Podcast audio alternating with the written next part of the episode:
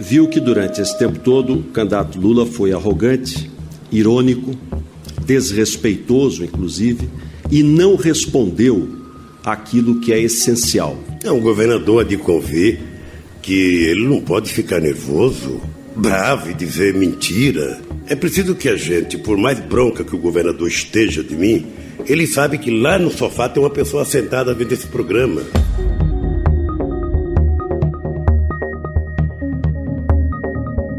Em um passado não muito distante, Lula e Geraldo Alckmin eram adversários políticos e não dos mais amigáveis, como ouvimos neste debate presidencial em 2006.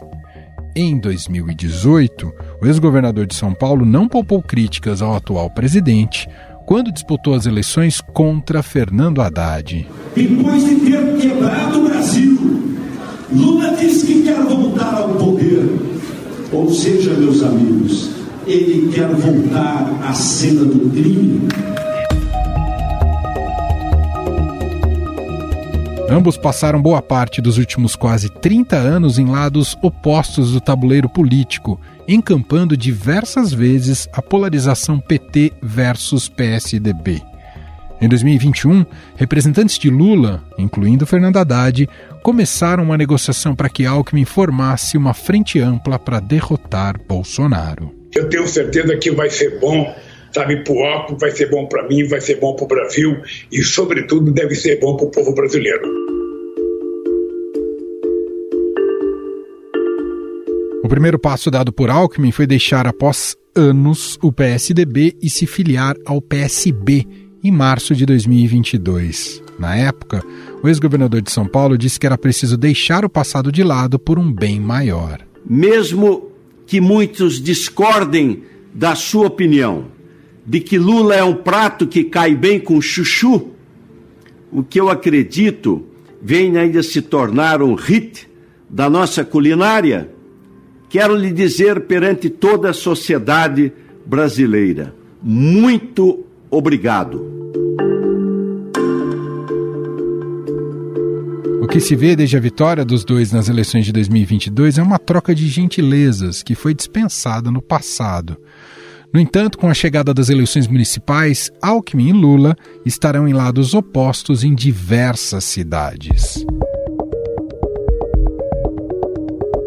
É o caso da maior cidade do país, São Paulo. Lula já deu apoio do PT ao candidato do PSOL, Guilherme Boulos. Eu queria te dizer, Guilherme, que você sabe o quanto eu te respeito politicamente o quanto eu gosto de você pessoalmente e o quanto eu acho você uma pessoa de muito futuro na política brasileira.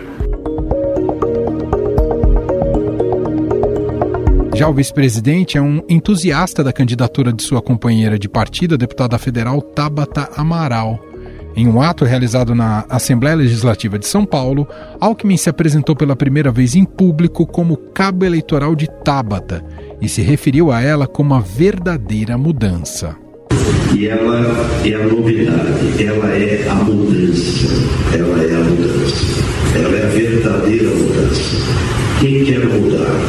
Mudar com a participação da sensibilidade e a garra das mulheres.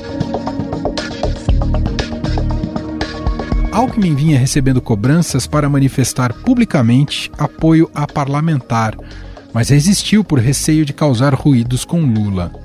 Em nota, Tabata Amaral disse que ela e o vice-presidente compartilham do mesmo sonho de uma São Paulo mais justa para todos.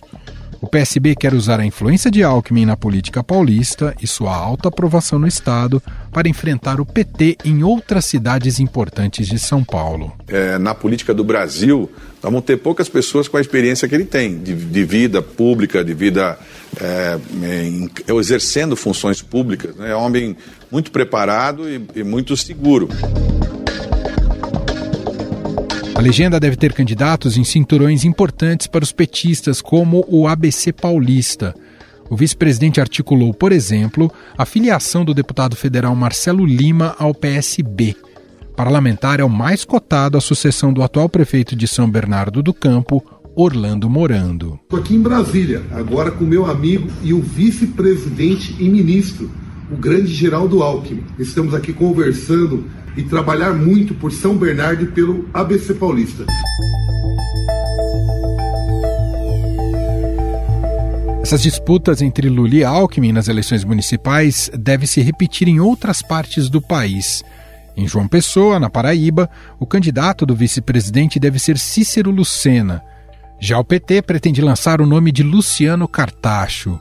O mesmo deve se repetir em outras cidades do Nordeste, como São Luís e Salvador. Mas esse protagonismo de Geraldo Alckmin pode ter um outro viés, fortalecer seu nome para 2026. Como Lula terá 81 anos, o PT pretende colocar um puro sangue na linha sucessória. Temendo ser escanteado em uma futura chapa, o nome de Alckmin já é ventilado como um forte concorrente ao governo de São Paulo ou ao Senado. Se há alguém que não se preocupa com o futuro, sou eu. Eu só tenho um objetivo: é ajudar o Brasil. Se conseguir ajudar, já cumpri a minha tarefa.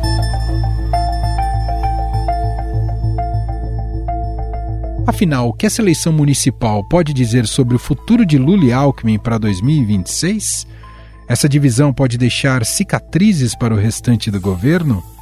Sobre estes temas, vamos conversar com o coordenador de política do Estadão em São Paulo e colunista da Rádio Dourado, Ricardo Correia. Olá, Ricardo, tudo bem? Seja bem-vindo mais uma vez por aqui. Olá, Emanuel, é um prazer mais uma vez falar com você.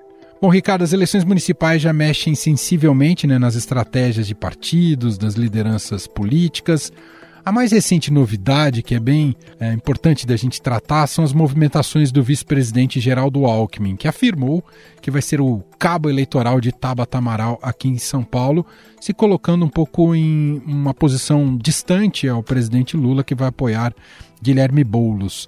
Queria começar te perguntando: essas eleições do ano que vem podem significar o início do fim da frente ampla montada por Lula para vencer as eleições de 22? Sim, pelo menos da lógica da frente ampla, né? Ela pode funcionar até de outra maneira, mas não como se deu é, nas eleições de 2022, né? E essa avaliação do Alckmin, por exemplo, na campanha da Tabata, né, para se fortalecer para 2026, ela tem uma lógica muito concreta, né? De que Lula estando no poder não vai precisar mais daquela costura tão evidente né, entre um, um ex-adversário e ele numa campanha eleitoral, porque ele vai ter outras, outros atributos na eleição, que são os atributos do governo. Né? Quem está no governo geralmente é avaliado pelo aquilo que entregou e na comparação com o seu antecessor. Né? É uma visão muito mais do passado recente daquele governo do que propriamente o que ele pode fazer mais adiante, né? Que é bem diferente de quem está na oposição, sobretudo como se deu na eleição de 2022. Então, é sim, né, é, eles estarem em palanques diferentes, e não vai ser só em, São Paulo capital, mas em algumas cidades do interior também, é, representa um pouco é, do que cada um pode ter um caminho diferente né, eh, nas eleições de 2026. E o que já pode indicar que para o PT a estratégia de, em 26 pode estar centrado mais à, à, à, esquerda mesmo do espectro político? Não sei se uma chapa puro sangue, mas é, voltar a se posicionar mais à esquerda, Ricardo?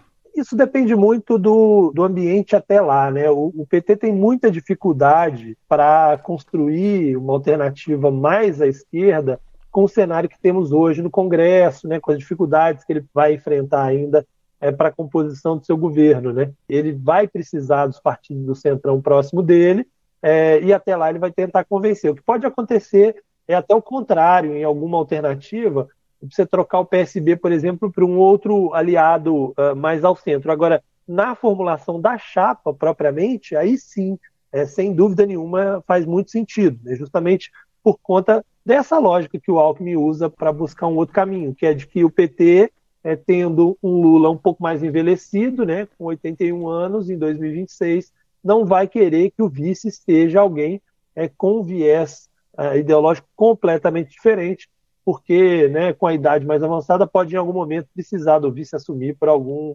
é, motivo. Né? Então, é, para a formulação da chapa, sim, mas é, para a construção do arco de alianças, o PT continua precisando dos partidos de centro, é, independentemente de qualquer coisa. E o próprio Alckmin, ele pode, mesmo estando em, em palanques diferentes em São Paulo, é, ele pode estar dentro da chapa de alguma maneira, né? como um candidato ao Senado, apoiado por Lula, ou como candidato ao governo, vai depender muito de outras lideranças do PT conseguirem se viabilizar até lá. Né? O PT tem essa vocação para hegemonia, né? para ser o, o, partido hegemônico, uh, independentemente da situação. Né? É até surpreendente que o PT tenha feito essa aliança com Boulos nesse momento para a capital, porque não é muito do feitio do PT aceitar apoiar um outro aliado à esquerda. O PT geralmente prefere perder e liderar a oposição do que sustentar um outro aliado de esquerda, não sendo ele o protagonista. Né? Ô Ricardo, como é que você vê como ficou o potencial eleitoral do Alckmin depois das eleições de 22? A gente destacou muito essa mudança e saída dele do PSDB, essa associação um tanto exótica, né, para na época muito exótica essa associação dele com o Lula. Esse rompimento com o PSDB, essa aproximação com a esquerda e com o PT não acabou queimando ele definitivamente com o eleitorado mais conservador de São Paulo? Ele tinha um recall impressionante aqui no, no estado, mas como é que fica, como é que fica esse Alckmin para se posicionar daqui em diante? De fato, é, é bem mais difícil para ele hoje se viabilizar. Né? Essa mudança ajudou muito o Lula, mas comprometeu muito a capacidade eleitoral de Alckmin, sem dúvida nenhuma. Ele perdeu muita gente, sobretudo para o bolsonarismo e para o Tarcísio. Mas se ele for candidato ao governo do Estado contra Tarcísio, por exemplo, ele já teria que ter mesmo um apoio da esquerda e de uma partezinha ali do centro, da centro-direita, né, por exemplo. Então, dependendo do adversário, a situação pode ser melhor ou pior, né? Embora seja muito difícil enfrentar um Tarcísio bem avaliado em 2026. Mas, de fato, ele vai ter que reconstruir pontes. Ele tem trabalhado muito para tentar reconstruir pontes à direita, primeiro é, junto aos, aos antigos apoiadores, né? E depois, é, mais adiante, a tarefa mais difícil, que é junto ao eleitorado. Né? Ele tem feito uma série de reuniões. Lá em Brasília, por exemplo, ele já recebeu 32 prefeitos de é, cidades de São Paulo, sobretudo do antigo PSDB, pessoas que saíram do PSDB na hora quando ele saiu, ou que ainda estão por lá, para tentar reconstruir essas pontes. Mas não é uma tarefa fácil para o Alckmin, sem dúvida nenhuma. O cálculo de 2022 era de uma sobrevivência naquele momento, porque se você olhar outros tucanos, eles simplesmente desapareceram da política, não conseguiram se viabilizar para nada. Né? O caso do Dória, por exemplo, que né, teve que abandonar a política. Então era uma estratégia de sobrevivência naquele momento, mas daí a reconstruir ali uma candidatura com o apoio dessa centro-direita não é uma tarefa fácil. Como também não é fácil se transformar de um dia para o outro num esquerdista convicto, né? Ele até tem aparecido aí em eventos, né? Foi no evento do MST, tem tentado usar uma postura um pouco mais engraçada nas redes para se aproximar um pouco de um público mais à esquerda, mas não tem sido e não será uma tarefa fácil para ele, né? A eleição em São Paulo, essa de 2024, tem o potencial de pautar muito o cenário para 2026? É uma antessala do cenário de 2026, Ricardo? Olha, eu acho que o cenário de 2026 vai ser definido muito mais pelo momento em que estiver vivendo o governo uh, federal, né? Eu acho que o, tamanho da aprovação de Lula é que vai definir que rumo que vai ter a eleição nacional.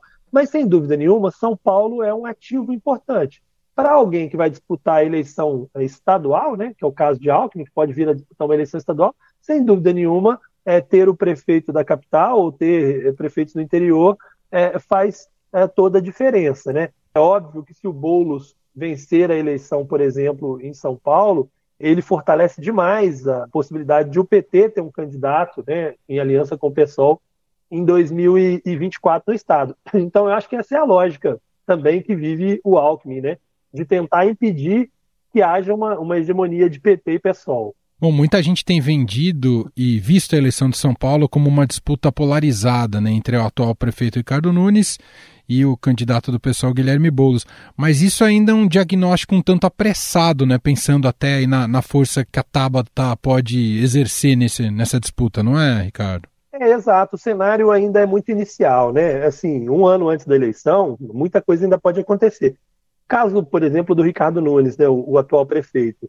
Claro, o prefeito sempre vai ter uma. vai entrar numa eleição como um dos favoritos, né? Mas ele precisa fazer essa negociação que não é fácil com o Bolsonaro, para impedir que Bolsonaro tenha um, um, candidato à direita, mas por outro, lá na frente, tentar evitar ficar com toda essa rejeição de Bolsonaro, né?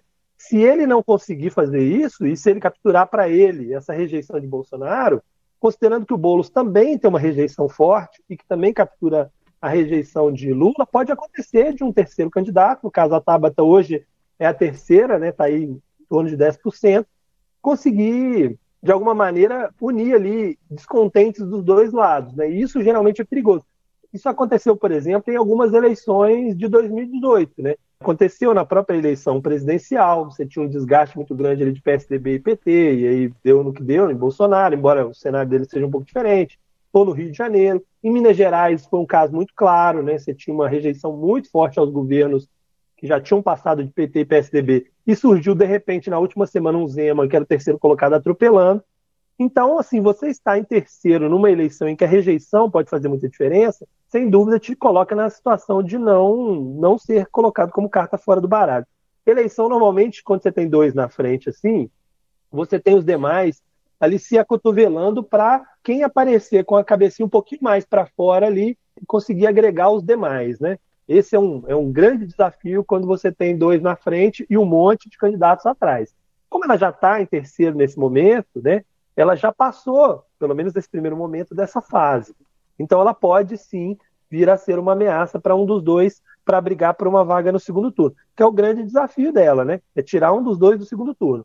Porque se ela for para o segundo turno, a tendência é ela unir os votos do outro, né? do que não estiver no segundo turno.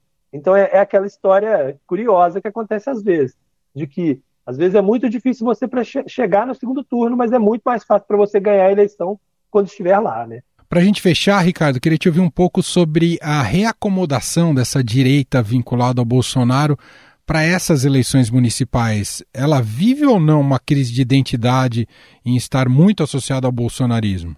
Em alguns lugares, sim, né? Muito, né? Eu acho que talvez em algumas regiões do sul ali ele tenha ainda possa fazer um discurso bem bolsonarista e ainda assim se dar bem nas, nas eleições estaduais e para o Senado mostraram isso mas em, em centros como em São Paulo, é, mesmo em Minas Gerais, no Rio de Janeiro, no Sudeste, sobretudo, há uma dificuldade muito grande. No Nordeste nem se fala, né? Então, nesses estados, eles vão ter que buscar, sim, uma posição mais ao centro, e aí tem aquele embate entre os mais pragmáticos e os mais radicais, né? Que sempre vai haver. O São Paulo é, é um grande exemplo disso.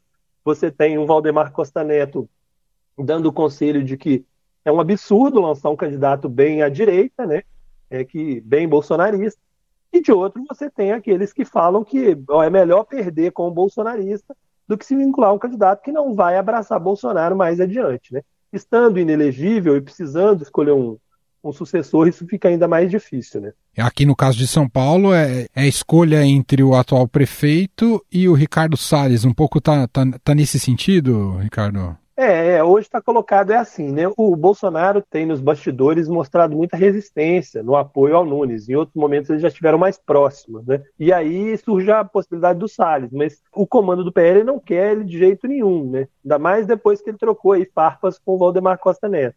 Estão, inclusive, tentando fechar um, uma linha em que ele possa ir para outro partido, ser candidato de outro partido, mas que o Bolsonaro seja obrigado a indicar o vice do Ricardo Nunes. Mas Bolsonaro, a gente sabe como é que ele funciona, né? Ele não gosta de ser obrigado a nada, né? Então, pode ser que ele, que ele não tope essa estratégia e acabe gerando rompimento. O que eu acho que nesse momento também é ruim, né? Cravar já uma escolha, né? Porque um ano antes da eleição, claro. o cenário podendo mudar tanto, não vale a pena você abraçar um, uma decisão, né, que depois você não possa voltar atrás, né? Muito bem, Ricardo Correia, coordenador de política do Estadão em São Paulo, colunista da Rádio Dourado, gentilmente mais uma vez participando aqui do nosso podcast. Obrigado, viu, Ricardo? Até uma próxima. Combinado, um abraço, até a próxima. Estadão Notícias. Este foi o Estadão Notícias de hoje, segunda-feira, 6 de novembro de 2023. A apresentação foi minha, Emanuel Bonfim. Na produção, edição e roteiro, Gustavo Lopes, Jefferson Perleberg e Gabriela Forte. A montagem é de Moacir Biasi e o nosso e-mail podcast@estadão.com. Um abraço para você e até mais.